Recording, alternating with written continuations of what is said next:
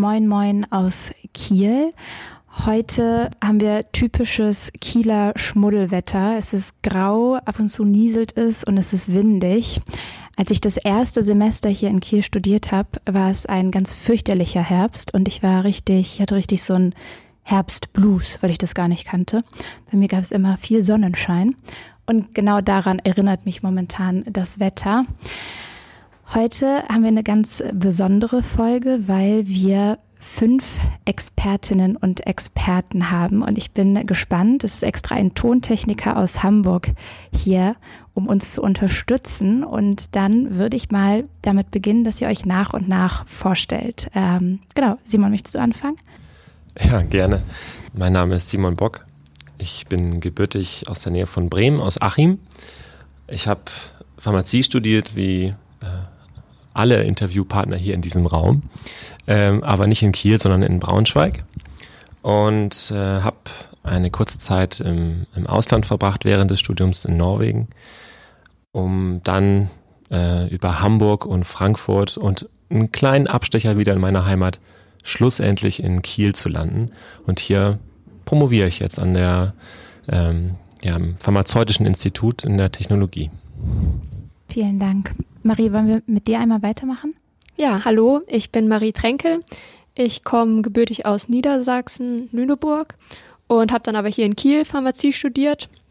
Nach dem Studium dann hier an der Uni bin ich zum praktischen Jahr, das schließt sich da direkt an, ähm, naja, aus Kieler Sicht richtig in den Süden gegangen, nach Darmstadt und habe da ein halbes Jahr in der pharmazeutischen Industrie in einer Abteilung für Forschung und Entwicklung gearbeitet und habe da entschieden, dass ich gerne noch tiefer in die Forschung einsteigen möchte und bin deshalb dann zur Promotion ähm, hier wieder nach Kiel gekommen. Dann würde ich einmal an Regina weitergeben.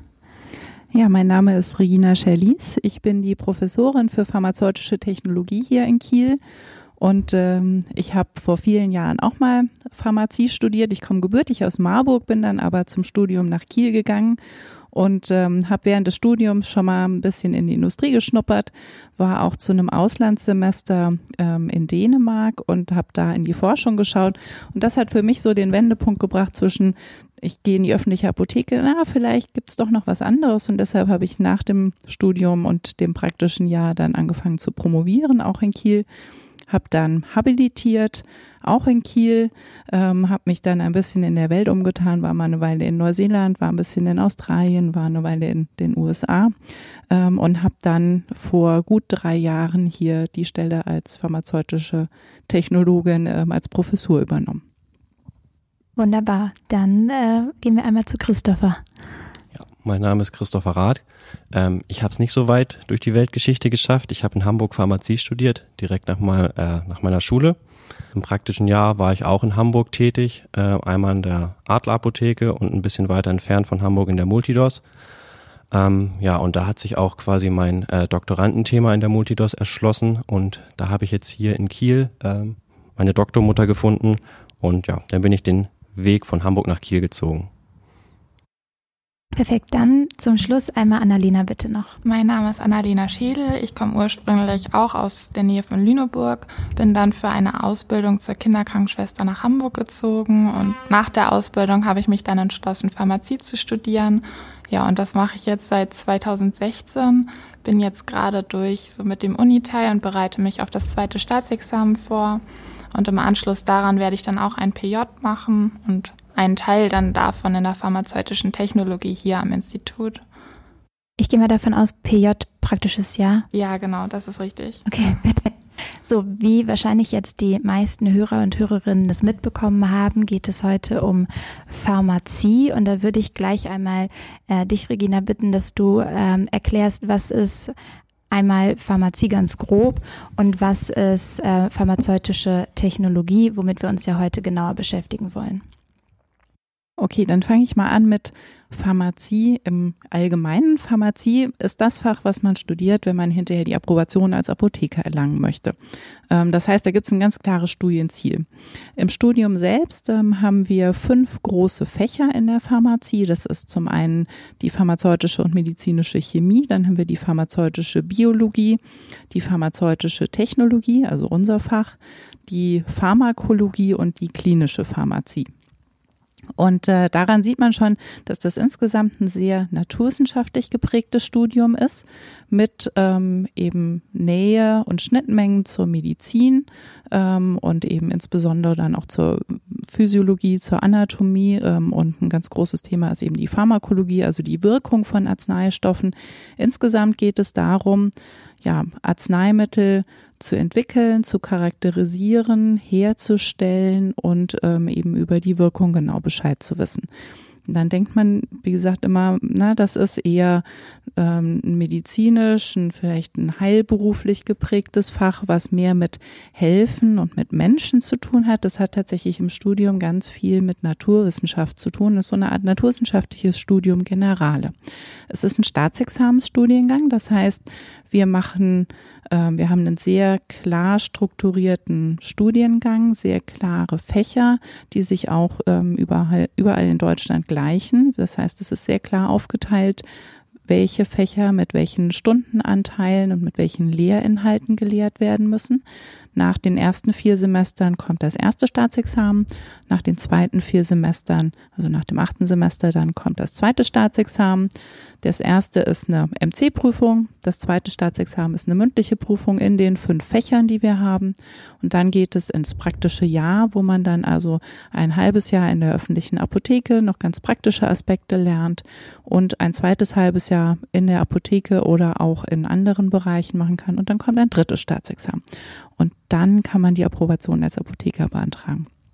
Das ist also Pharmazie als Studienfach zunächst einmal. Genau. Was ist eine MC-Prüfung? MC Multiple Choice, ah, also ah, okay. das klassische ja. Kreuzexamen.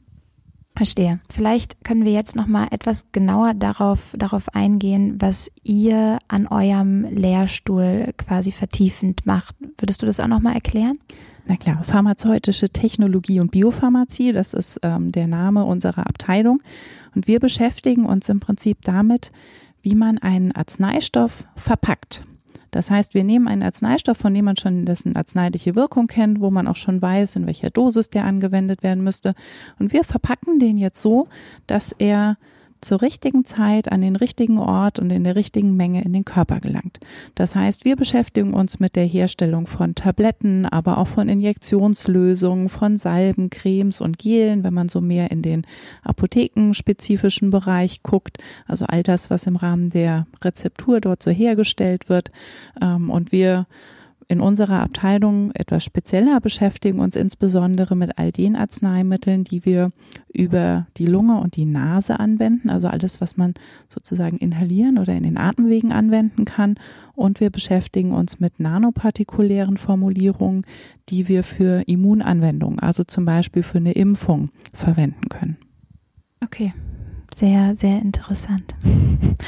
Dann würde ich einmal zu euch beiden, Marie und Christopher, gehen. Ihr seid ja beide Doktor, also Doktor und Doktor, eine Doktorandinnen ähm, am, am Institut hier.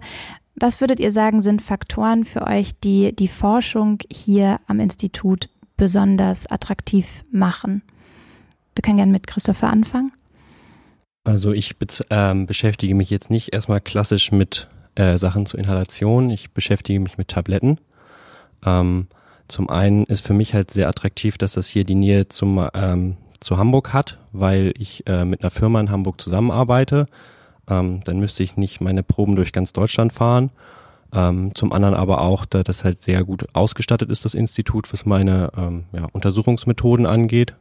Deswegen ähm, habe ich mich für den Standort Kiel hier entschieden. Okay, und was würdest du sagen, macht das Thema für dich so attraktiv? Also warum Hast du dich gerade dafür entschieden? Ja, ich habe mich in meinem PJ schon mit dem Thema auseinandergesetzt, deswegen hatte ich da schon ein halbes Jahr lang äh, Berührungspunkte mit. Und ich finde, mein Thema, erzähle ich vielleicht später ja noch ein bisschen mehr dazu, ja. hat direkt ja einen praktischen Anwendungswert. Also ich äh, sehe in meiner Forschung direkt, dass man das direkt anwenden kann. Okay, dann einmal zu dir, Marie. Genau, ich glaube, das ist auch das, was, finde ich, die pharmazeutische Technologie allgemein ähm, besonders attraktiv macht, dass man irgendwie einen großen Praxisbezug hat. Und ähm, auch, wenn ich das mal in einem Wort so sagen möchte, wäre das für mich auch gerade in der pharmazeutischen Technologie das möglich machen.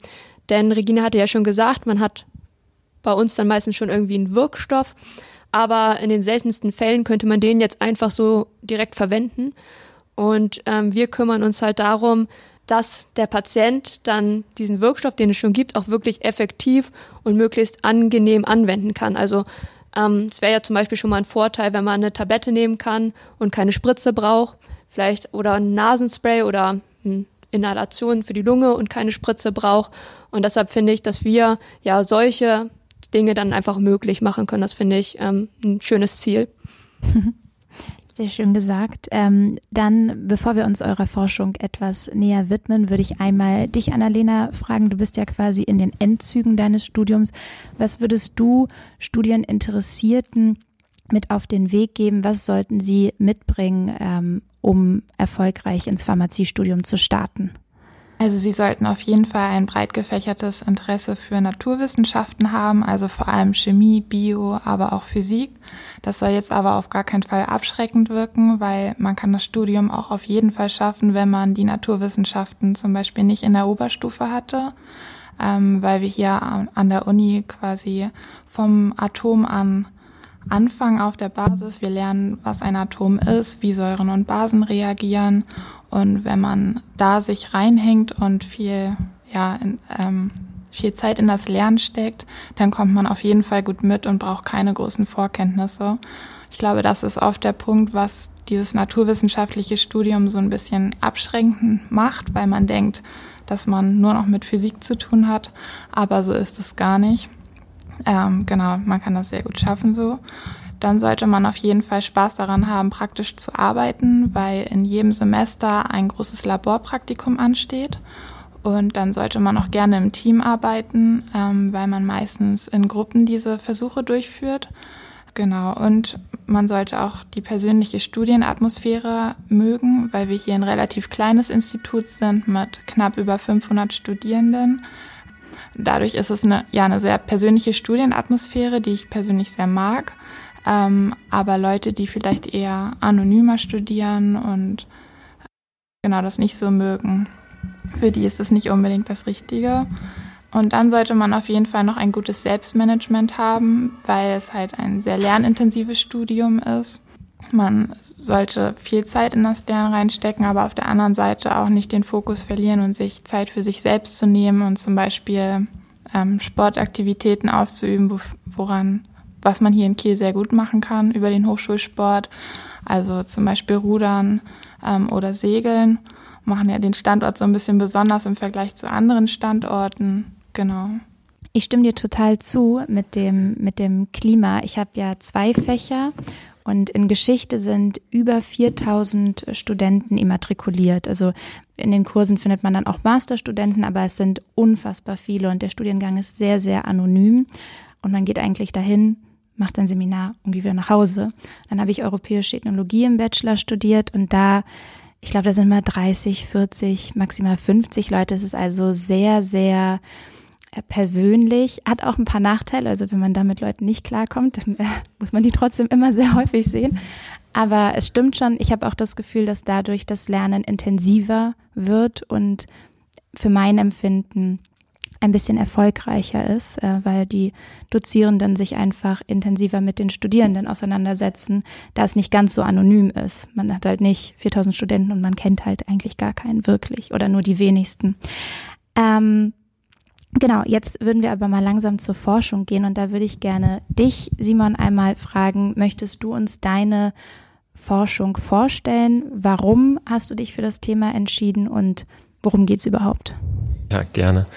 Ähm, also ich beschäftige mich mit Arzneistoffzubereitung ähm, zur Inhalation, also zur Verabreichung von Wirkstoffen in die Lunge. Und Ich bin mir sicher, dass viele der Zuhörer und Zuhörerinnen schon mal so ein Asthma-Spray gesehen haben. Das oder vielleicht sogar selbst genutzt haben. Auch ich als Kind habe mal so ein Asthma-Spray gebraucht. Ähm, und man kann diese Inhalatoren, die es so gibt auf dem Arzneimittelmarkt, wenn man das so sagen möchte, in verschiedene Inhalatoren unterscheiden. Da gibt es die sogenannten Dosiererosole, das ist wie dieses Asthma-Spray. Aber es gibt auch Inhalatoren, die auf der Abgabe von wirkstoffhaltigem Pulver basieren, also sogenannte Trockenpulverinhalatoren. Und dann gibt es noch sogenannte Vernebler. Das ist noch ein weiterer, ein weiterer Typ, eine weitere Klasse. Und diese Formulierung oder einfach gesagt die Wirk- und Hilfsstoffe in diesen Arzneimitteln, beziehungsweise die Formulierung, also vereinfacht gesagt, die wirkstoffhaltigen Pulver oder die wirkstoffhaltige Mischung besteht nämlich meistens nicht nur aus dem Wirkstoff selber, sondern auch aus weiteren Hilfsstoffen. Und in meiner wissenschaftlichen Arbeit geht es genau um eben diese Hilfsstoffe und deren Interaktion mit den Wirkstoffen. Ich hatte ja eben erzählt, dass ich als Kind selber mal ein Patient war das bin ich jetzt nicht mehr. Das kann verschiedene Gründe haben, aber worauf ich hinaus möchte, ist, dass ich das Spray, was ich damals verwendet habe, das gibt es immer noch auf dem Arzneimittelmarkt, aber es würde sich bei mir persönlich wahrscheinlich anders verhalten jetzt als damals. Man kann sich das leicht vorstellen. Ein, Leistungssportler, ein junger Leistungssportler, wenn der so ein Aerosol auslöst und dann äh, das Aerosol einatmet, ähm, dann kommt da eine andere Menge an als bei einem Senior, bei einem chronisch Kranken, der Atemwegsprobleme hat. Ähm, es ist nämlich so, dass wie viel Wirkstoff tatsächlich in die Lunge gelangt, von vielen, vielen Faktoren abhängig ist. Ähm, dazu gehört nicht nur die Art des Arzneimittels, sondern auch, wie ich schon sagte, ne, das, das Alter, der Gesundheitsstatus, aber auch die Körpergröße, ne, ob klein, ob groß, ob korpulent, ob dünn, das hat alles äh, Einfluss, wie viel Wirkstoff tatsächlich dann in der Lunge ankommt. Man kann sich das auch anders vorstellen, wenn man jahrelang Raucher oder Raucherin gewesen ist. Ähm, dann hat das logischerweise Konsequenzen für den Gesundheitszustand und folglich auch, wie die Arzneimitteltherapie dann funktioniert. Ja, wie viel Wirkstoff dann auch an die Lunge kommt. Man hat das als rauchende Person sicherlich auch beobachtet, dass wenn man inhaliert und dann wieder ausatmet, dass da nicht nur ja, unverbrauchter Sauerstoff und Kohlenstoffdioxid rauskommt, sondern auch ähm, ja, andere Partikel. Also offensichtlich, wenn man irgendwas einatmet, dann muss das eine ganz bestimmte Größe haben, eine ganz bestimmte Eigenschaft haben, weil einige kommen ja offensichtlich wieder raus, werden also exhaliert, wieder ausgeatmet. Und diese Partikel, die wieder ausgeatmet werden, die sind so sagt man das bei uns in, im, im wissenschaftlichen, äh, ja, bei uns in der Wissenschaft, die sind in der Regel größer als ungefähr fünf Mikrometer, aber kleiner als ein Mikrometer. Also die Spanne zwischen einem Mikrometer und fünf Mikrometer, das ist quasi die Partikelgröße, die Größenordnung, die dann in die Lunge gelangen kann. Das ist in der Größenordnung so wie eine menschliche Zelle. So kann man sich das ungefähr vorstellen. Und nun ja, bei dieser Größenordnung diese Partikel, die haften überall. Ja, die sind so klein und so fein, die in Arzneimitteln zu zu dosieren, also ähm, bei der Herstellung des Arzneimittels, das führt zu großen, großen Problemen, weil ähm, es ist einfach nicht so einfach, so kleine Materialien zu verarbeiten. Was macht man also in der, in der Pharmazie? Man, man mischt diese kleinen Wirkstoffpartikel, man nennt das auch Mikronisierung, also mikronisierte Wirkstoffpartikel, mit größeren, gröberen Trägern. Ähm, auf diesen Träger kommen dann die einzelnen Wirkstoffpartikel und während man Träger und Wirkstoff inhaliert, da scheidet sich der Träger an der Rachenwand ab oder den oberen Atemwegen und die kleinen Wirkstoffpartikel, die gelangen dann mit dem Einatemstrom bis in die Lunge. Und genau um diese Träger geht es in meiner wissenschaftlichen Arbeit. Es geht um die Frage, wie muss dieser Träger eigentlich beschaffen sein? Wie muss er aussehen? Äh, wie groß muss er eigentlich sein? Und da versuche ich neue Technologien und neue ähm, Prozesse zu implementieren, zu ja, mir anzuschauen, ähm, um diese Arzneimitteltherapie einfach konsistenter und besser zu machen. Ja, dass auch der, der Senior mit einer chronischen Atemwegserkrankung ausreichend Wirkstoff in die Lunge bekommt. Das ist dann meine Aufgabe. Und dazu nutze ich neuartige ja, Technologien, sage ich mal, oder so äh, aufkommende Technologien wie äh, 3D-Druck tatsächlich. Ähm, 3D-Druck also im Mikrometer-Maßstab, ja, also 200, 300 Mikrometer, äh, um dann Grundlagenforschung damit zu machen.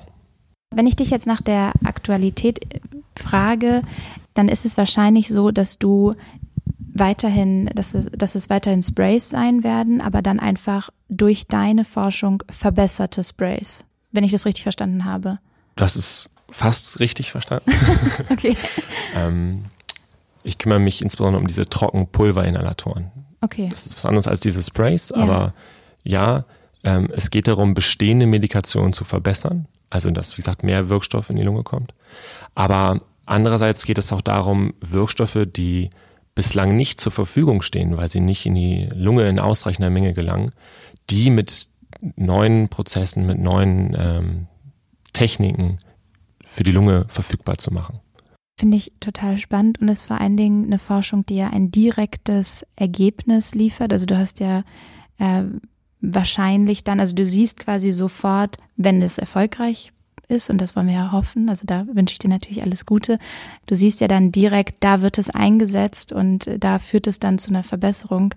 Würdest du sagen, dass das eine besondere Motivation in eurem Fach ist, dass man dann direkt den Einsatzort vor Augen hat? Mm, bei mir ist der Weg, bis es dann tatsächlich zur Anwendung kommt, noch sehr, sehr weit. Okay, ja. ähm, ich hatte eben kurz gesagt, dass ich quasi Grundlagenforschung erst damit mache. Aber ähm, weltweit steigen die, steigt die Häufigkeit von, von Atemwegserkrankungen, ähm, sowohl in den Schwellenländern als auch in den, in den Ländern der westlichen äh, Welt. Und wir brauchen andere Therapiemöglichkeiten, um dem zu begegnen, also um die Krankheiten behandeln zu können. Und die Strategien, die wir bislang haben, reichen einfach nicht dafür aus, um die Wirkstoffe, die wir eigentlich bräuchten, äh, in ausreichender Menge in die Lunge zu bringen. Und dafür ist dann meine wissenschaftliche Arbeit hoffentlich ein ganz, ganz kleines Puzzleteil, dass dann irgendwann äh, diese Wirkstoffe dann zur Verfügung stehen können. Aber ja. der Weg ist wirklich noch weit. Dann vielleicht einmal eine Frage in die Runde gestellt. Wenn ich jetzt an äh, Forschung, also an geisteswissenschaftliche Forschung denke, dann ist es oft nicht ganz so absehbar, wo das irgendwann landet und was das irgendwann für Auswirkungen haben kann.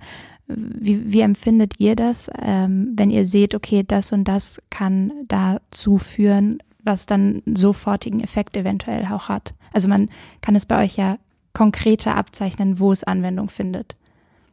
Wie würdet ihr das, also wie empfindet ihr das? Also ich würde das als Motivation empfinden, wenn ich direkt sehe, okay, da ist mein Ziel vor Augen, auf das möchte ich hinarbeiten. Das finde ich motiviert einen nochmal ähm, ein bisschen weiter auch zu gucken, was man vielleicht noch erforschen könnte, wovon jemand am Ende dann profitieren wird. Ja. Ähm, Nein, ich glaube tatsächlich ist äh, das in der Pharmazie, selbst wenn es ähm, vielleicht manchmal ein etwas entfernteres Ziel ist, aber das Ziel ist ja immer, ähm, eine Arzneitherapie zu verbessern, eine neue zu finden, eine neue Möglichkeit zu eröffnen und damit am Ende eine äh, Therapie oder eine, eine heilende Wirkung besser ähm, und schneller an den Patienten zu bringen auch wenn das im ganz praktischen dann manchmal noch Jahre oder vielleicht Jahrzehnte dauern wird, denn die Zulassung eines Arzneimittels ist ja sehr hoch reguliert und das ist ja auch gut so, denn wir wollen am Ende ja nichts haben, was irgendwie ungeprüft und vielleicht nicht sicher in den Markt kommt. Ähm, aber trotzdem hat man schon ein sehr konkretes Ziel vor Augen. Ähm, das, ähm, das macht es vielleicht manchmal auch leichter in diesen Phasen, wo man sagt, mm, das funktioniert gerade nicht so richtig, wie ich mir das vorstelle, ähm, doch am Ball zu bleiben, weil man eben schon ein sehr greifbares Ziel hat am Ende. In unserem Kollegenkreis sind viele neben der Arbeit am Institut auch noch in Apotheken tätig. Wir hatten ja eingangs auch gesagt, dass wir äh, ja, zum Großteil Apothekerinnen und Apotheker sind. Und wenn man in der Apotheke arbeitet und dann dort direkten Patientenkontakt hat und äh, ältere Herrschaften, jüngere Leute, äh, Patienten jeglicher Herkunft, begegnet, dann äh, erkennt man auch die Probleme. Ich glaube, das ist ein großer Vorteil von diesem Pharmaziestudium. Wir befinden uns sowohl in der Welt am Patienten als auch in der Welt der, ähm, ja, der Arzneimittelforschung und in der Therapie. Also wir decken äh, da viele Dinge ab. Das motiviert uns besonders, also mich persönlich zumindest, weil man mit den eigenen Ideen, die man so im Kopf hat, dann manchmal Möglichkeiten am Horizont erkennt oder auch auf neue Gedanken kommt in der eigenen Forschungsarbeit während des Patientenkontakts. Ja, vielen Dank. Ähm, wir haben ja jetzt sowohl an deiner Erklärung, Annalena, zum, zum Studium und ähm, auch Reginas Erklärung zum Studienaufbau und jetzt auch an deiner Forschung ähm, beziehungsweise vielleicht irre ich mich da auch bei deiner Forschung, aber tendenziell ist Pharmazie ja auf jeden Fall ein interdisziplinär aufgestelltes Fach. Und ähm, du hast bei deiner Forschung jetzt auch verschiedene Technologien angesprochen, ähm, die du verwendest, wovon ich ausgehe, dass, dass, dass da auch ein interdisziplinärer Bezug auf jeden Fall steht. Ähm, und jetzt würde ich gerne mal Marie fragen, vielleicht magst du uns einmal ähm, in Hinblick auf deine Forschung ähm, vielleicht was zur Interdisziplinarität erklären und vielleicht zu den Vorteilen, eventuell sogar auch Nachteile einmal kurz dazu benennen. Ja, ich fange erstmal an, was ich denn überhaupt mache. Ähm, ich beschäftige mich mit Arzneimitteln, die in der Nase angewendet werden sollen. Ähm, was da sicherlich alle ZuhörerInnen kennen, ist das klassische Nasenspray, das man bei einer Erkältung anwendet. Das geht relativ einfach ähm, und die Beschwerden werden dann eigentlich auch schnell besser. Oder vielleicht sind Allergiker dabei. Ähm, da gibt's auch Nasensprays. In beiden Fällen würde man da dann eine Wirkung mit dem Nasenspray direkt in der Nase hervorrufen wollen. Aber im Endeffekt kann man in der Nase noch viel mehr machen. Ähm, die Nase hat eine gut durchblutete Schleimhaut, über die auch Wirkstoffe in den Körper aufgenommen werden können. Ähm, das würde jetzt, wenn ich eine Tablette nehme, irgendwie im Darm passieren. Der Vorteil in der Nase ist, dass man halt nicht den Magen-Darm-Trakt erst passieren muss, sondern das relativ schnell dann in der Nase direkt passieren kann. Das wäre natürlich ein Vorteil zum Beispiel bei Schmerzen. Ähm, da möchte man natürlich häufig, dass die Schmerzen dann auch schnell weggehen. Ähm, das könnte man also da gut ausnutzen. Was man noch Besonderes hat in der Nase, ist ein direkter Zugang oder eine direkte Verbindung zum Gehirn. Das könnte man auch in Zukunft theoretisch ausnutzen, um ähm, Wirkstoffe, die im Gehirn wirken sollen, schnell auch dorthin zu bringen. Das Problem ist nur, die Nase ist jetzt ähm, physiologisch nicht darauf ausgerichtet, Partikel aufzunehmen, sondern eher im Gegenteil. Die Nase soll die eingeatmete Luft erstmal erwärmen und befeuchten und aber auch reinigen. Das heißt, wenn wir jetzt da irgendwie einen Arzneistoff in die Nase bringen, dann wird der relativ schnell so Richtung Rachen transportiert und dann irgendwie geschluckt und kann dann natürlich nicht mehr in der Nase aufgenommen werden. Deshalb beschäftige ich mich zum, unter anderem damit, wie man ähm, durch den Einsatz von Stoffen, die man, die man jetzt dazusetzt, also zum Beispiel ein Nasenspray dazusetzt. Ich beschäftige mich da allerdings auch, wie Simon, eher mit Pulvern, ähm, wie man dadurch ähm, die Verweildauer des Arzneistoffs in der Nase verlängern kann und die Aufnahme ähm, verbessern kann und welche Effekte solche zugesetzten Stoffe noch so haben oder hätten.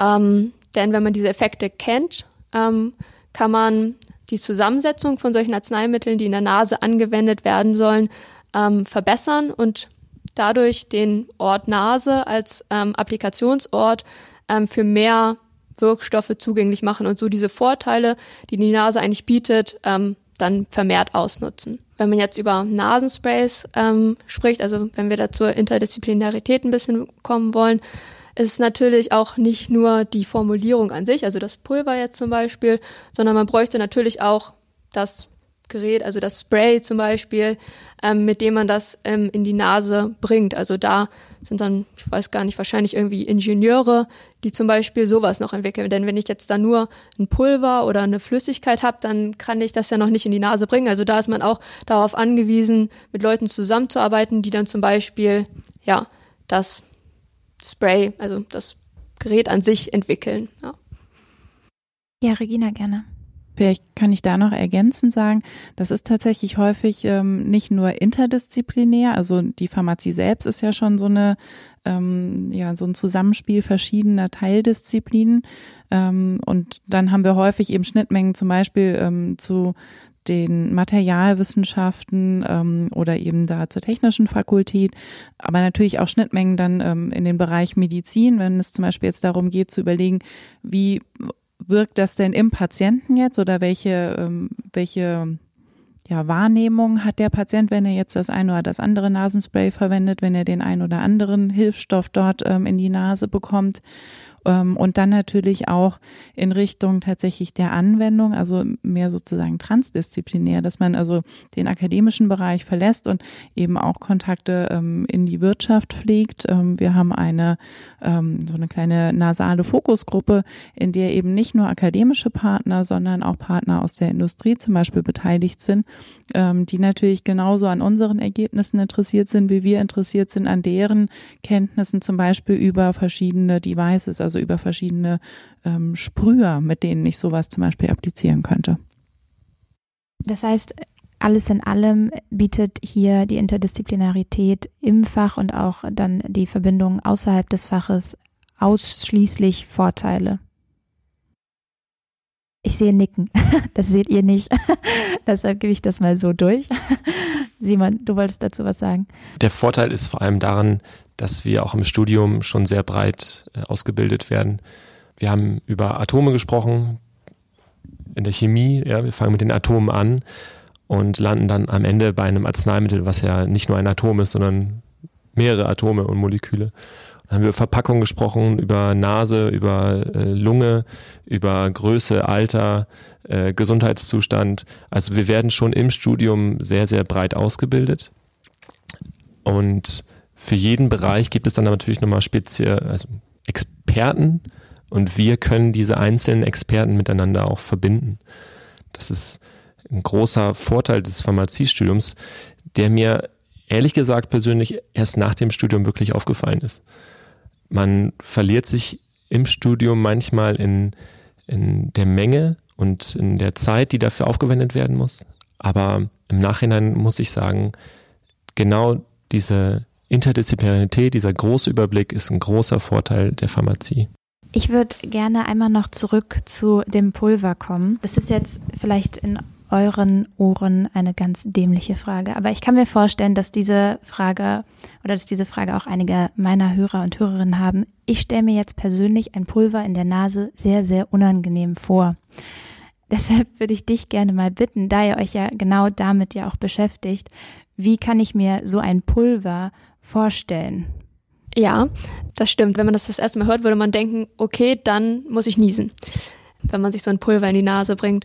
Das ist auch das, was ich mir anschaue, welche Stoffe oder also zum ersten Mal ist das, sind das jetzt natürlich keine großen Partikel wie jetzt irgendwie so ein großes, so ein Staubflusen oder irgendwie so ein halbes Sandkorn oder so, sondern auch da ist die Größenordnung kleiner. Also in der Nase sagt man, die Partikel sollten größer als 10 Mikrometer sein, aber wir sind da immer noch bei diesen Mikrometern, also sehr klein.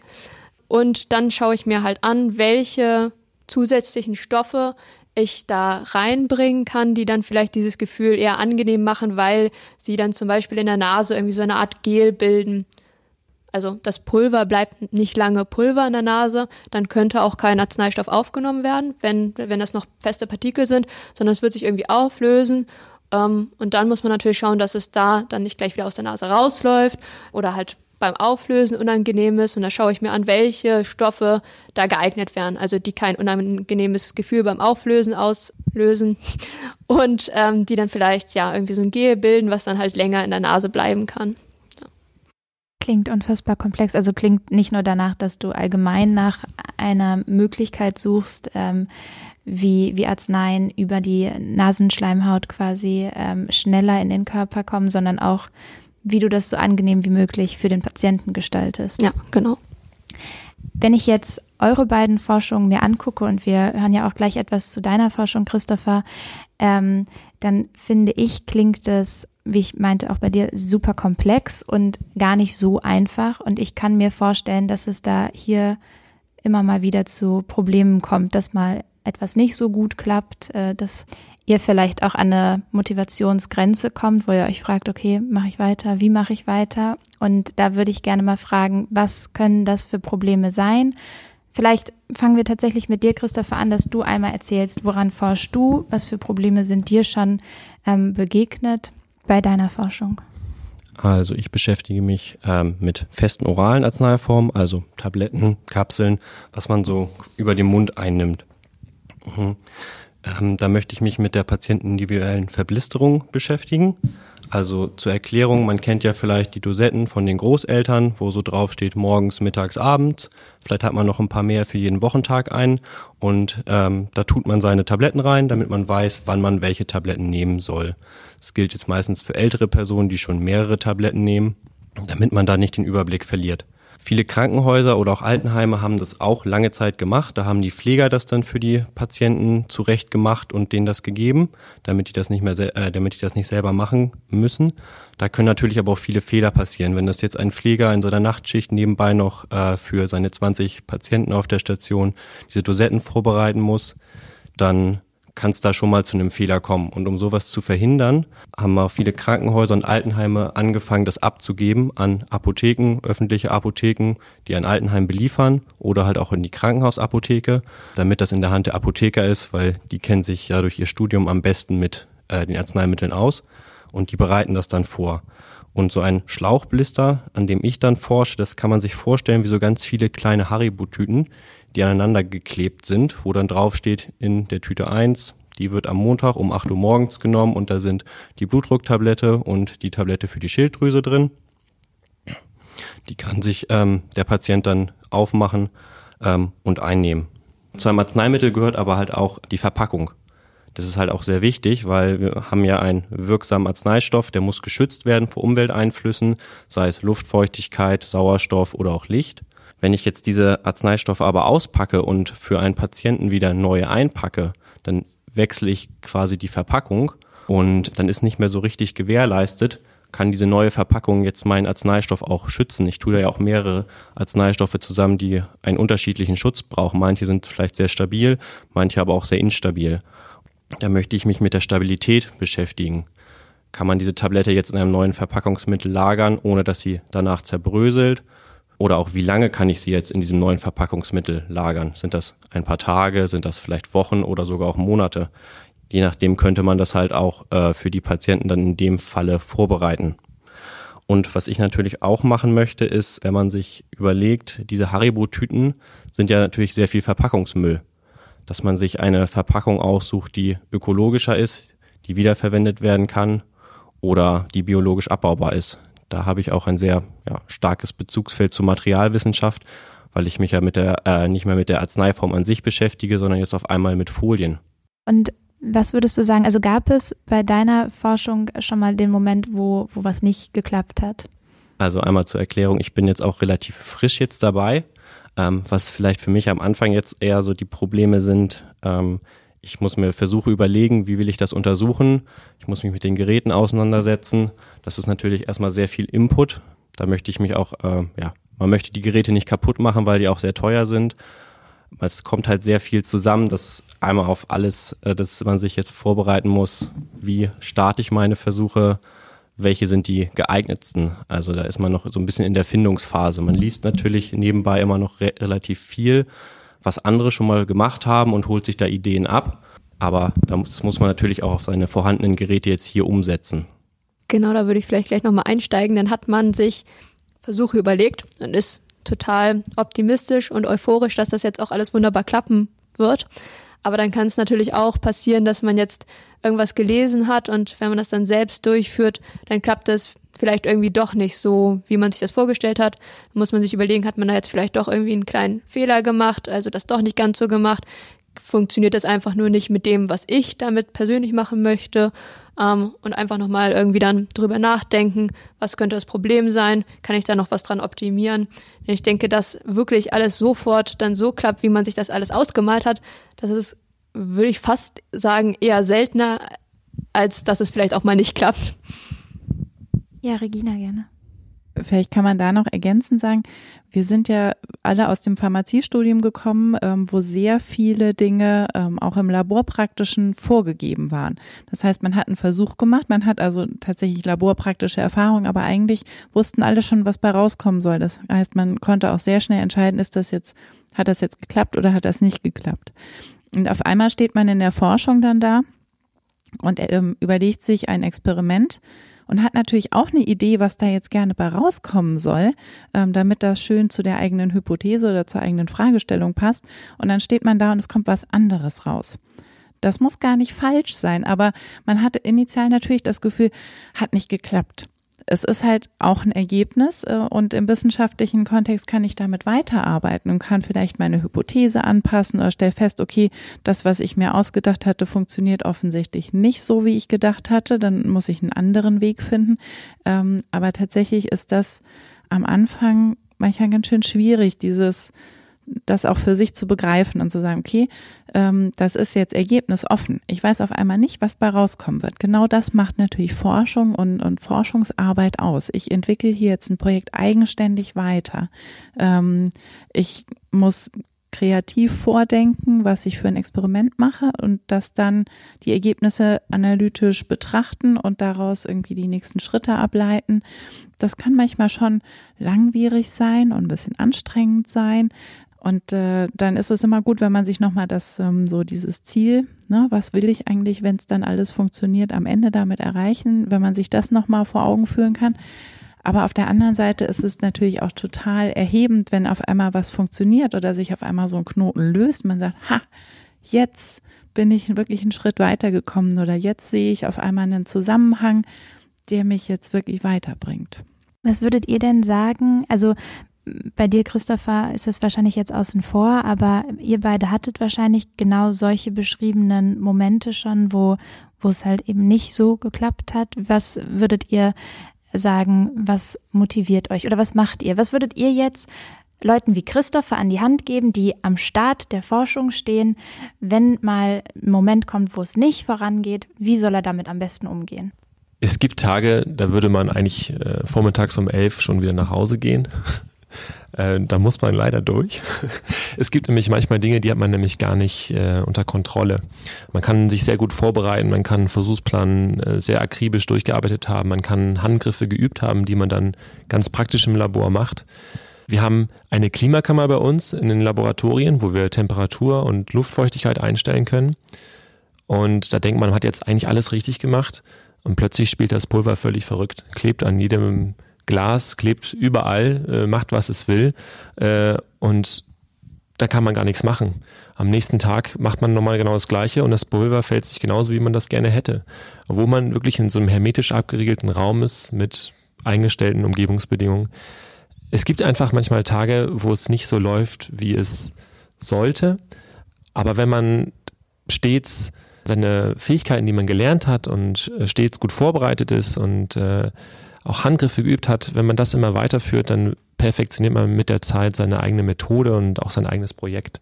Und Rückschläge gehören manchmal auch dazu, wenn man dadurch neue Erkenntnisse gewinnt, die man vorab gar nicht auf dem Schirm hatte. Da hat man vielleicht eine Methode ein halbes Jahr immer gleich gemacht und äh, plötzlich durch einen Fehler stellt man fest, oh Mist, das habe ich gar nicht beachtet. Äh, das müsste ich eigentlich auch nochmal aufnehmen. Ja, also ich würde dir empfehlen, Christopher, dass es auch immer hilft, einfach nochmal ein bisschen mit den Kollegen zu sprechen. Ähm, manchmal ist jemand anderem das auch schon mal passiert. Vielleicht hat dann jemand einen Tipp. Wenn man dann erklärt, was das Problem ist, dann sagt vielleicht jemand anders, aber vielleicht kannst du da, ja, wie Regina schon gelernt, äh, gesagt hat, auch was das und das daraus ableiten. Vielleicht ist es gar nicht so schlimm. Und ich finde immer, wenn, wenn man mit anderen spricht und die dann sagen, ja, ist mir auch schon mal passiert oder so, dann ähm, weiß man ja, man ist, man steht jetzt nicht alleine da, sondern ist jetzt vielleicht heute mal so, mache ich heute mal früher Feierabend und morgen klappt es dann vielleicht wieder besser. Ich finde es super faszinierend an eurer Forschung und gerade da finde ich es schön, dass wir deine Forschung nochmal gehört haben, Christopher, zu sehen, wie, wie vielfältig ihr hier forscht, weil das ja ganz, ganz anders ist als jetzt Simon und Maries Forschung. Regina, du hattest ja studentische Forschung schon ange Strichen, so halb, also dass viel äh, im Labor geforscht wird im Studium. Und ich würde einmal gerne Annalena fragen, wie du zur studentischen Forschung stehst. Ich finde das ganz wichtig. In meinem Studium finde ich es fast ein bisschen zu wenig. Bei dir ist es ja sehr, sehr präsent. Wie, wie stehst du dazu? Ähm, also ganz richtig, wie Regina gesagt hat, im Labor, also die Laborpraktika, die man im Semester macht, das sind vorgegebene Versuchspläne, die man durchführt, wo man vorher genau weiß, was rauskommen soll. Man weiß, dass man darüber ein Protokoll zu schreiben hat und ungefähr welche Ergebnisse halt entstehen. Und das ist halt der große Unterschied, wenn man im Arbeitskreis mitarbeitet. Und die Erfahrung durfte ich im fünften Semester schon mal sammeln. Da habe ich als Hiwi angefangen im Arbeitskreis und durfte dort Partikel in einer bestimmten Größe herstellen mit einem Gerät, was ich vorher noch nicht kannte, was ich dann später im Studium im Rahmen eines Laborpraktikums noch kennen, also weiter kennenlernen durfte. Aber mit diesem Gerät habe ich dann Partikel in einer bestimmten Größe hergestellt, die ich dann anschließend analysieren durfte. Also anhand einer künstlichen Lunge quasi habe ich geschaut, ähm, wie gut gelangt der Partikel in die Lunge, beziehungsweise mein Ziel war, war es, dass die Partikel in der Nase bleiben. Und dann habe ich anschließend geschaut, ja, wie viele Partikel aus meiner Formulierung quasi ähm, dort geblieben sind. Und das war ganz spannend, einfach mal zu sehen, was dabei für Ergebnisse rauskommen und das zusammen mit der Doktorandin ähm, auszuwerten und ein bisschen mit in die Versuchsplanung eingebunden zu werden. Ähm, ja, weil dadurch hatte ich auch das Gefühl, dass es wirklich einen Sinn hat, das, was ich tue und nicht nur der Lerneffekt für mich ist, sondern ähm, ja, dass ich dadurch auch einen Effekt mit hervorbringen kann. Das war ganz interessant. Und dann ähm, später hatte ich nochmal die Möglichkeit, auch über Regina ähm, in Schweden bei einem größeren Pharmaunternehmen mit an einem Projekt zu arbeiten und mich dort auch mehr ja, in die Forschung einzubringen und auch nicht nach einem typischen Versuchsplan zu arbeiten, was schon acht Semester vor dir durchgeführt haben, sondern einfach zu schauen, was kommt bei raus, wenn du jetzt selbst mal das umsetzt, was du gerade denkst, was man machen könnte. Dann hatte ich noch die Möglichkeit im Rahmen des Wahlpflichtfaches, das ist ähm, ja ein Fach, was man zwischen dem siebten und achten Semester belegt. Dabei sollen Studenten in die verschiedenen Arbeitsbereiche mit ein äh, mit reinschauen. Und man hat halt die Möglichkeit, sich einen dieser fünf Disziplinen hier auszusuchen, also Chemie, Bio, Pharmakologie, klinische Chemie oder halt die Technologie.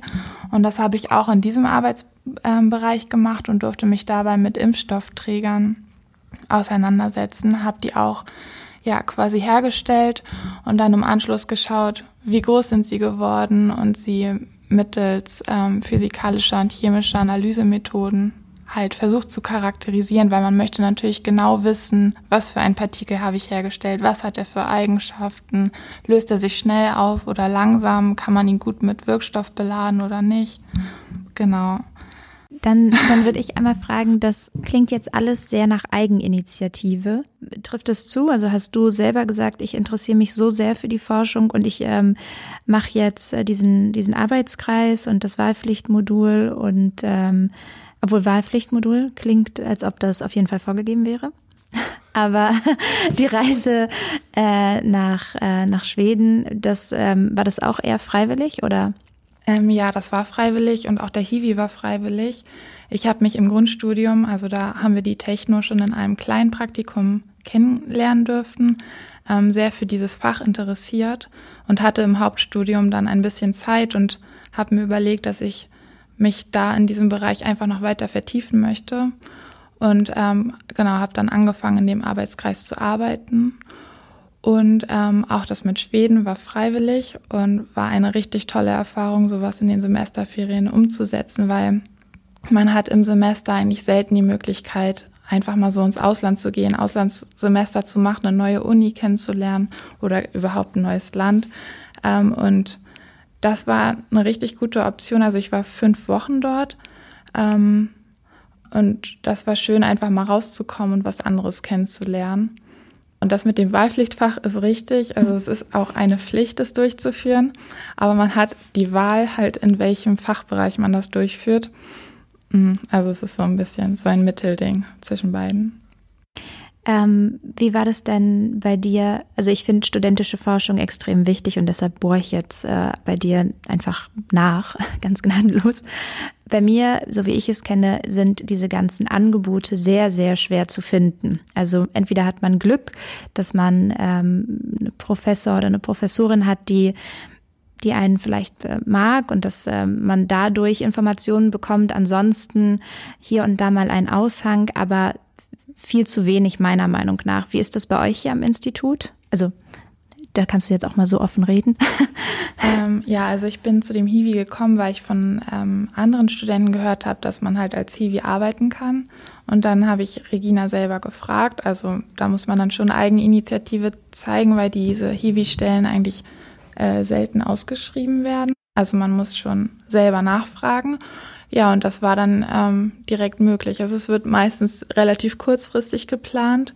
Ähm, vor dem Semester kann man dann nachfragen, ob man meist in den Semesterferien, man schafft es eigentlich weniger während des Semesters zu arbeiten, ob man dort eingeplant werden kann. Und dann bekommt man meistens einen ähm, Kurzzeitvertrag über eine gewisse Stundenzahl und kann sich dann im Laufe des Studiums immer wieder solche Verträge quasi holen. Und ähm, ja, dadurch, dass ich halt in der Techno gearbeitet habe, hat sich das spontan ergeben, auch dass ich nach Schweden gehe. Also das ist ein Kooperationspartner von Regina gewesen, ähm, der halt öfter Sommerstudenten annimmt. Da habe ich mich dann einfach drauf beworben und dann hat es geklappt, erfreulicherweise. Wunderbar. Dann würde ich einmal dich, Regina, fragen, was denn äh, den Standort Kiel auszeichnet für die Pharmazie oder vielleicht auch für die pharmazeutische Technologie na, neben dem hervorragenden Standort äh, direkt am Meer mhm. ähm, sind wir, glaube ich, in der pharmazeutischen Technologie tatsächlich ähm, deutschlandweit äh, führend, was solche ähm, Formulierungen in der Inhalation angeht. Ähm, das ist auch das, was wir aus der pharmazeutischen Industrie immer wieder mal gespiegelt bekommen. Ne, wenn jemand ähm, eine eher wissenschaftliche Fragestellung hat, die sich rund um Inhalation und Formulierungen zur Inhalation dreht, dann sind wir, glaube ich, der Standort, auf den man zugehen würde und den man fragt. Und dadurch haben wir auch relativ viele ähm, kleinere oder größere Projekte mit der Industrie, die uns dann natürlich auch nochmal einen ganz ja, einen ganz konkreten Einblick erlauben in ähm, aktuelle Projekte. Ich glaube, das ist tatsächlich für die pharmazeutische Technologie einer der, eins der Aushängeschilder. Ähm, für die Pharmazie insgesamt ist das tatsächlich schwieriger zu beantworten, weil wir natürlich ähm, in unserer doch ähm, sehr facettenreichen ähm, Aufstellung mit den unterschiedlichen Abteilungen und den unterschiedlichen Ausrichtungen auch unterschiedliche Forschungsausrichtungen haben. Für die Pharmazie insgesamt als Studienfach kann man, glaube ich, in Kiel aber sagen, dass wir eine sehr angenehme Größe haben. Es gibt ähm, einige Standorte, die viel, viel größer sind als wir, die viel mehr Studierende nehmen als wir ähm, und die, glaube ich, dann auch ein gutes Stück anonymer sind und wo es vielleicht auch nicht so angenehm ist zu studieren. Ähm, wir haben aber auch genug Studierende, dass man ähm, sich nicht fürchten muss, dass man als nächstes einen Standort ist, ähm, der zugemacht wird. Ähm, wir haben noch ein vergleichsweise angenehm, oder wir haben eine Größe, die es angenehm macht, miteinander umzugehen. Wir haben ein sehr angenehmes Arbeitsklima, sowohl zwischen den Abteilungen, also was jetzt ähm, das ähm, ja, die Zusammenarbeit zwischen den Professoren angeht. Ähm, da gibt's also keine, äh, keine großen Konkurrenzaktionen ähm, oder ähnliches, sondern das ist ein sehr, sehr angenehmes Miteinander, was sich, glaube ich, auch auf das Miteinander ähm, im Studium und zwischen den Studierenden dann überträgt. Und ich glaube, das ist schon ein großer Vorteil, den Kiel bietet im Vergleich zu ähm, anderen oder die die Pharmazie in Kiel bietet im Vergleich zu anderen Studienfächern und auch zu anderen Studienorten. Ähm, dann sind wir jetzt auch schon fast am Ende der Forschung angelangt und jetzt würde ich einmal in die Gruppe fragen, wie denn die Perspektiven nach dem Pharmaziestudium sind. Ihr habt ja schon gesagt, dass man äh, sehr, sehr breit aufgestellt ist. Das hast du ja, Simon, erklärt, wie, wie vielfältig man, man auch ausgebildet ist. Ähm, genau, vielleicht könnt ihr ja euch irgendwie abwechseln. Wer möchte zuerst was sagen? Vielleicht Christopher mit dir, gerade im Hinblick ähm, auf, den, auf den Apotheker. Wie, wie sind so die Berufsfelder? Also der Großteil der Absolventen in Pharmazie landen am Ende in der Apotheke. Das sind so ungefähr 80 Prozent. Also in der öffentlichen Apotheke. Das unterscheidet man nochmal. Es gibt ja auch zum Beispiel eine Krankenhausapotheke. Ähm, genau, man hat nach seinem Studium, macht man ja sein praktisches Jahr. Danach ähm, erhält man die Approbation. Also äh, die Erlaubnis als Apotheker tätig zu sein und damit kann man dann in einer Apotheke arbeiten oder sogar auch selber eine Apotheke führen. Was man da so macht, um so einen kleinen Einblick mal zu gewähren. Äh, man ist dafür da, ja die, äh, die Bevölkerung mit Arzneimitteln zu versorgen. Das ist so der Hauptaufteil, das was vielleicht das Bild von außen auch immer äh, zu sehen ist. Der Apotheker gibt einem eine Packung Tabletten in die Hand. So. Das ist so der Großteil, den man von außen sieht. Was ich aber viel wichtiger finde, ist, als äh, diese Packung über den Tisch zu reichen, ist die Information und Beratung dazu. Ist das Medikament für den Patienten richtig? Es gibt ja einmal die äh, Leute, die kommen mit einem ja, Rezept zum, äh, zur, zur Apotheke. Da hat der Arzt vorab entschieden, welches Medikament es sein soll. Dem, den Leuten erklärt man dann, wie das Medikament einzunehmen ist, auf was dabei zu achten ist. Zum Beispiel Nahrung kann die Aufnahme von solchen Tabletten oder halt auch anderen Sachen äh, beeinflussen. Ähm, aber manche Leute kommen halt auch mit einer Erkältung oder mit Allergien, die äh, Apotheke oder auch mit anderen ähm, Problemen. Und da muss man erstmal rausfinden, was braucht diese Person, kann ich irgendwie helfen, muss ich sie vielleicht an einen Arzt weiterleiten. Und dafür finde ich es auch wichtig, dass man dann wirklich diese vier Jahre studiert hat, weil man in vielen Situationen sein, sein Wissen auch anwenden kann.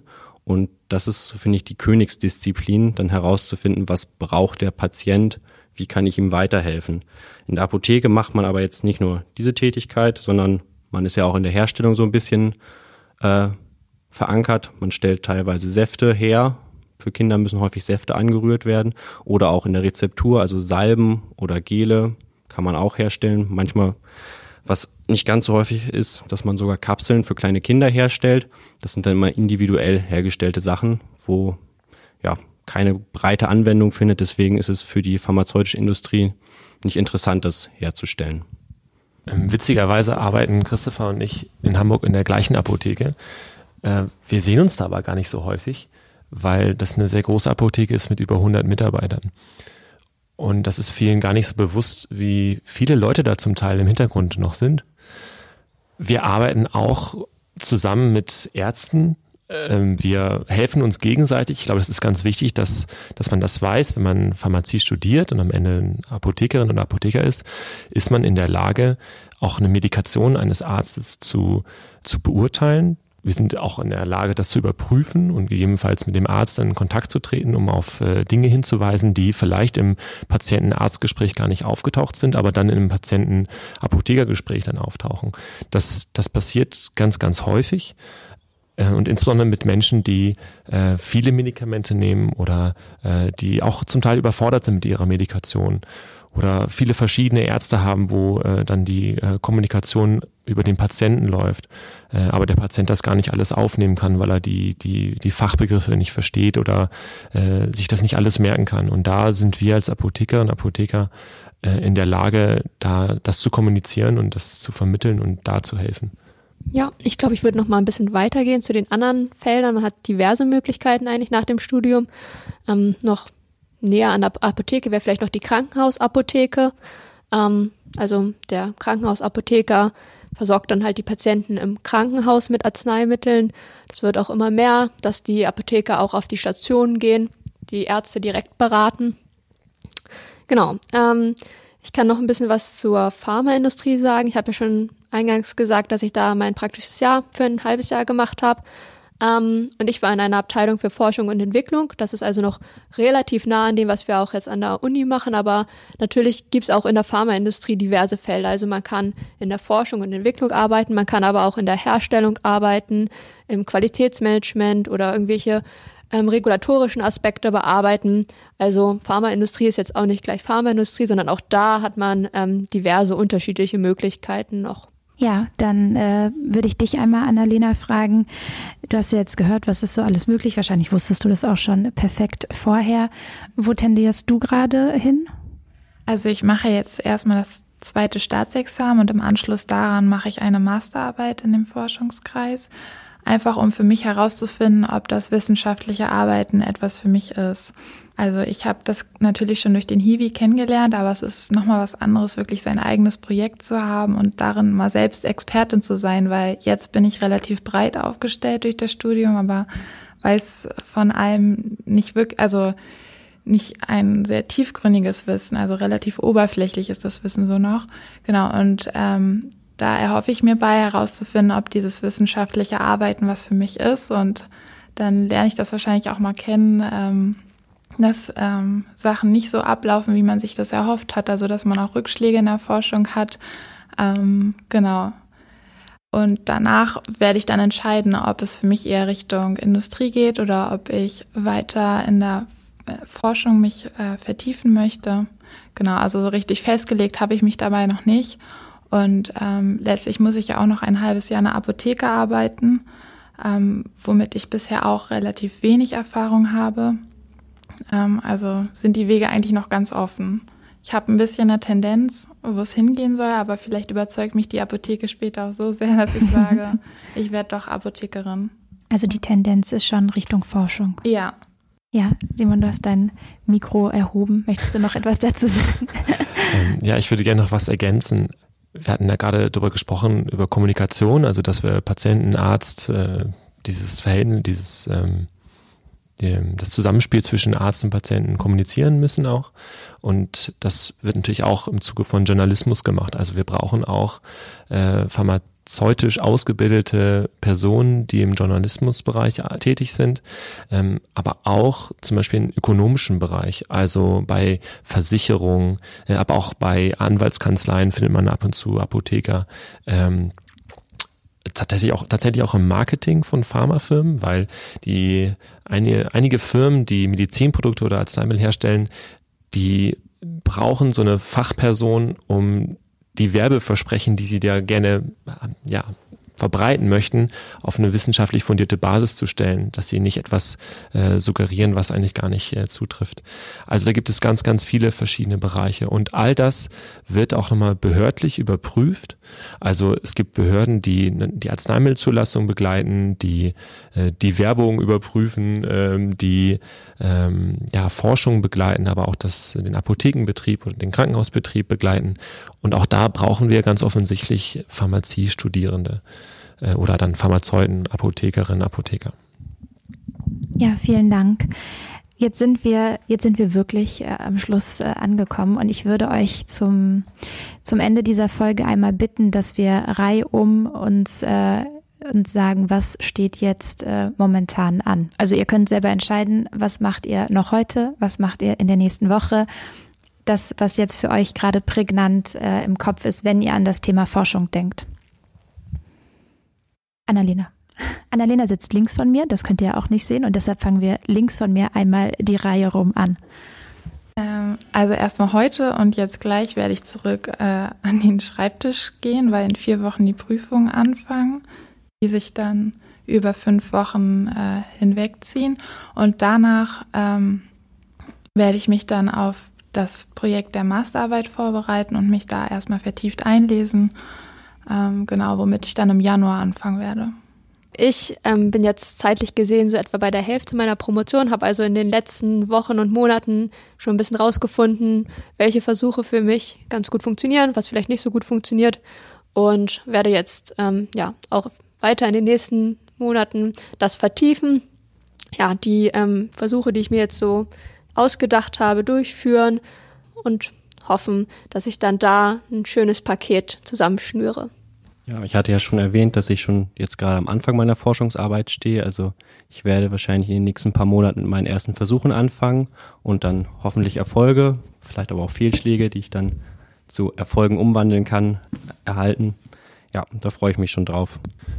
Ich bin äh, zeitlich ungefähr so weit auch wie Marie, äh, also auch in der Mitte meiner Promotion und in meinem Projekt haben wir einige Kooperationspartner und mit denen stehen in den nächsten Wochen einige ja, Termine an.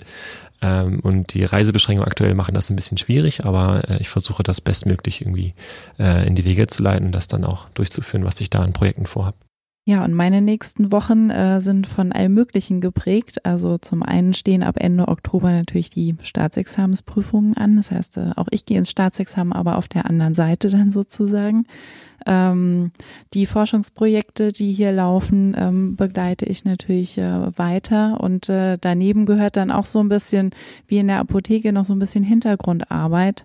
Ähm, also dafür zu sorgen, dass der Laden am Laufen bleibt, ähm, dass wir vielleicht ein paar Projekte ähm, einwerben können, mit denen wir auch dann ähm, Geld einwerben können für Verbrauchsmittel, für neue Stellen. Wir werden zum 1.10. eine neue Doktorandin haben. Das heißt, da gehört natürlich auch ein neues wissenschaftliches Projekt dazu. Wir haben gerade oder sind gerade in den finalen Zügen ähm, des Einreichens eines Antrags für eine Fortsetzung eines Graduiertenkollegs, wo wir beteiligt sein werden.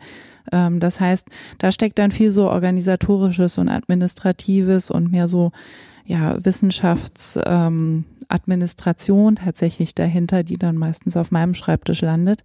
Ähm, und daneben haben wir gerade auch noch ein ganz, ganz spannendes Forschungsprojekt, das wir hier mit einem Kollegen aus der pharmazeutischen Chemie angeschoben äh, haben und äh, wo wir hoffentlich jetzt auch Geld für bekommen, so dass wir entsprechend dann mit Unterstützung durch Doktoranden ähm, und durch andere Mitarbeiter da ähm, ein ganz, ganz aktuelles Projekt bearbeiten können. Wunderbar, vielen Dank. Ich habe jetzt hin und her überlegt und mich dazu durchgerungen. Mir, also zu mir kam das Feedback, ich, äh, man möchte auch mehr über mich erfahren. Ich als Podcast-Host sozusagen.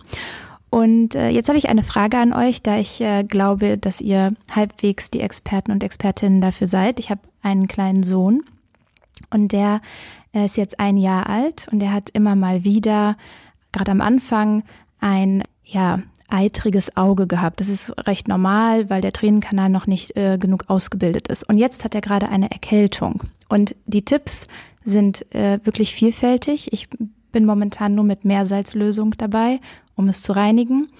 Und dann gibt es die Fraktion, die sagt Kamille. Und dann gibt es die Fraktion, die sagt keine Kamille. Und ich weiß nicht, was ihr raten würdet, aber es ist tatsächlich so ein Ding, was erst in den letzten Jahren entstanden ist, dass man nicht mehr auf Kamille zurückgreift. Und äh, hier eine Frage an euch. Was würdet ihr mir, mir empfehlen? Ähm, ich würde dir empfehlen, halt weiterhin mit der sterilen Kochsalzlösung das zu machen, weil das Auge doch ein sehr ja, empfindlicher, empfindliches Organ ist, was man jetzt nicht einfach mit Kamillentee oder Kamillenextrakt, ähm, was ja ein ne, natürlicher Rohstoff ist, der verunreinigt sein kann mit Bakterien etc., ähm, behandeln sollte. Also wenn, würde ich es weiterhin mit der Kochsalzlösung machen aber ähm, da gibt's relativ viele Leidensgenossen und Genossen, die das auch haben, die immer zu mir in die Apotheke gebracht werden von ihren Eltern. Und das gibt sich wirklich mit der Zeit, weil sich der Tränenkanal erst weiter öffnen muss. Ja, Annalena. Vielleicht kann ich da noch einmal ergänzend sagen, weil ich ja auch eine Ausbildung in dem Bereich gemacht habe und es war immer sehr wichtig, die Eltern darauf hinzuweisen, das Auge von außen nach innen zu reinigen quasi, ähm, weil man denkt immer, man wischt es nach außen aus dem Auge weg, aber der Tränenkanal ist natürlich innen im Auge, dass man genau auch in die Richtung ausreinigt ähm, und dabei auch sterile Wattepads verwendet. Ich habe sterile Kompressen. Ich ja, gehe mal genau. in die Apotheke. Okay. Ja, genau. Ja, die äh, sind auch sehr empfehlenswert dann. Ja, vielen Dank. Also ihr könnt euch gar nicht vorstellen, meine Mama ist äh, ganz für Naturheilkunde und ganz für Kamille, Kamille, Kamille, alles, was irgendwie geht mit Kamille. Und äh, ich bin ähnlich, dass ich sage, es ist gar nicht so dramatisch und wir, wir warten, bis er einfach wieder keine Erkältung hat und dann löst sich das eigentlich von selber. Aber dann wurde meine Meinung hier bestätigt. Vielen Dank. Abschließend möchte ich sagen, dass ich äh, erstaunt bin, wie komplex es tatsächlich bei euch am Institut zugeht. Und ähm, ich finde auch, darauf sind wir heute gar nicht so eingegangen, aber ich fand es erstaunlich, wie viele Auslandsaufenthalte hier teilweise benannt worden sind. Und ähm, ich glaube, dass das auch sehr wichtig ist, ähm, um sowohl menschlich als auch in der Forschung zu wachsen, andere Leute kennenzulernen, andere Institute kennenzulernen, andere Forschungsherangehensweisen kennenzulernen und möchte mich bei euch äh, herzlichst bedanken. Sehr gerne. Tschüss. Tschüss.